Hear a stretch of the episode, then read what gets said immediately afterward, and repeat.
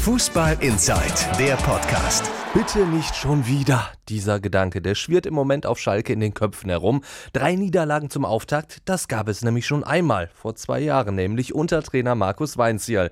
Und damals wurden es dann sogar fünf Niederlagen und am Ende sprang gerade mal Platz 10 raus und Weinzierl war sein Job los. Soweit ist es noch lange nicht auf Schalke, aber der Fehlstart, der hat sich mittlerweile schon zu einer echten Krise entwickelt, meint Funke-Sportchef Pitt Gottschalk. Auf Facebook bin ich gefragt worden, ist das überhaupt eine Krise, was Schalke 04 momentan erlebt?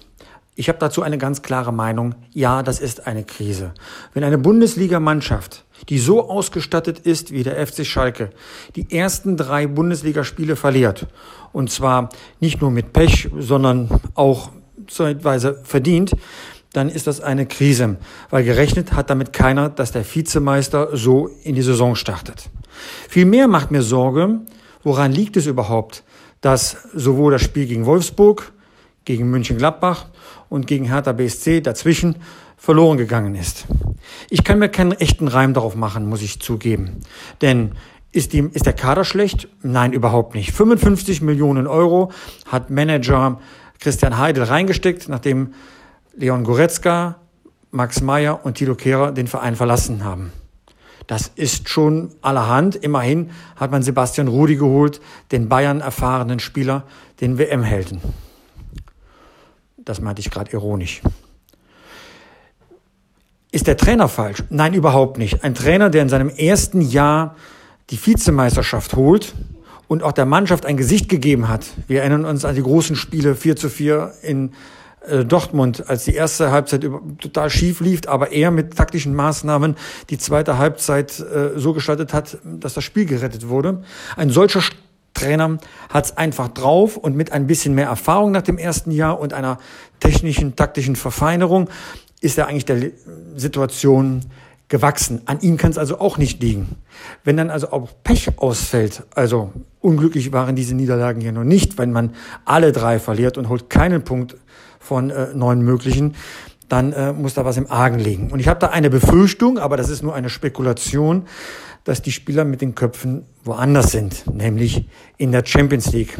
Wir haben so etwas Ähnliches voriges Jahr beim ersten FC Köln erlebt. Die Mannschaft hat eine fantastische Saison gespielt, hat sich zum ersten Mal nach 25 Jahren wieder für den Europapokal qualifiziert. Ja, es war nur die Europa League und alles war darauf ausgerichtet, international gut dazustehen. Und in der Bundesliga wurde alles vernachlässigt, was wichtig ist. Am Ende stieg der erste FC Köln sogar ab. Soweit wird es natürlich mit dem FC Schalke nicht kommen. Aber natürlich denken die Spieler reihum an die Champions League. Die geht diese Woche los mit dem Heimspiel gegen Porto am Dienstagabend. Und da äh, braucht man eigentlich keine große Fantasie, um, vor, um sich vorzustellen, wie viele Spieler sich darauf freuen. Sogar für den Sportvorstand Christian Heidel ist es das erste Mal nach zwei Jahrzehnten im Geschäft, dass er in der Champions League vertreten ist. Insofern kann ich mir vorstellen, dass man ein wenig nachlässig war in der Bundesliga weil man mit den Gedanken in der Champions League ist. Wo komme ich da drauf? Der Trainer Domenico Tedesco hat selbst gesagt, dass ähm, er festgestellt hat, nach 15 Spielminuten in Mönchengladbach ähm, war die Mannschaft im Kopf zufrieden.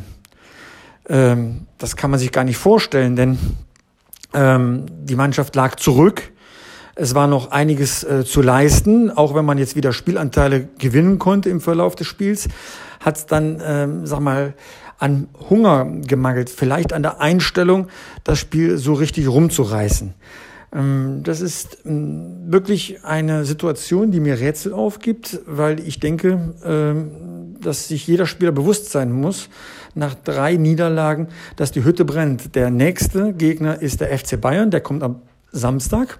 Und man darf jetzt nicht davon ausgehen, dass das äh, dass ein Heimsieg ähm, äh, dabei herauskommt. Dafür spielen die Bayern momentan so stark. Und wir stellen uns die Situation vor, vier Niederlagen zum Start. Das erinnert sehr stark an dem, was vor zwei Jahren war, mit Markus Weinziel, fünf Niederlagen zum Start. Hm, das äh, macht die ganze Saison kaputt. Vor zwei Jahren kam am Ende Platz ähm, 10 heraus. Keine Europapokal-Qualifikation, kein Geld aus der Champions League. Äh, das hat äh, immer so eine einschneidende ähm, äh, Phase dann eingeleitet, dass man eben Spieler weggeben muss, die ähm, den ganzen Haushalt dann finanzieren. In dem Fall war es damals Leroy Sané, der zu Manchester City gegangen ist. Also alles in allem eine sehr unbefriedigende Situation beim FC Schalke. Äh, Heidel hat uns erzählt, dass er jetzt nicht verzweifelt ist. Ähm, er glaubt auch, dass der Trainer alles im Griff hat. Man hat es an den Gesten nach dem Spiel auch gesehen, wie der Trainer erstens zu den Spielern gegangen ist, um sie wieder aufzubauen, zweitens sich nach dem Spiel auch so geäußert hat, dass er mit den Veränderungen, die er vorgenommen hat, äh, zufrieden ist. Ähm, was fehlt, sind halt ähm, die Punkte.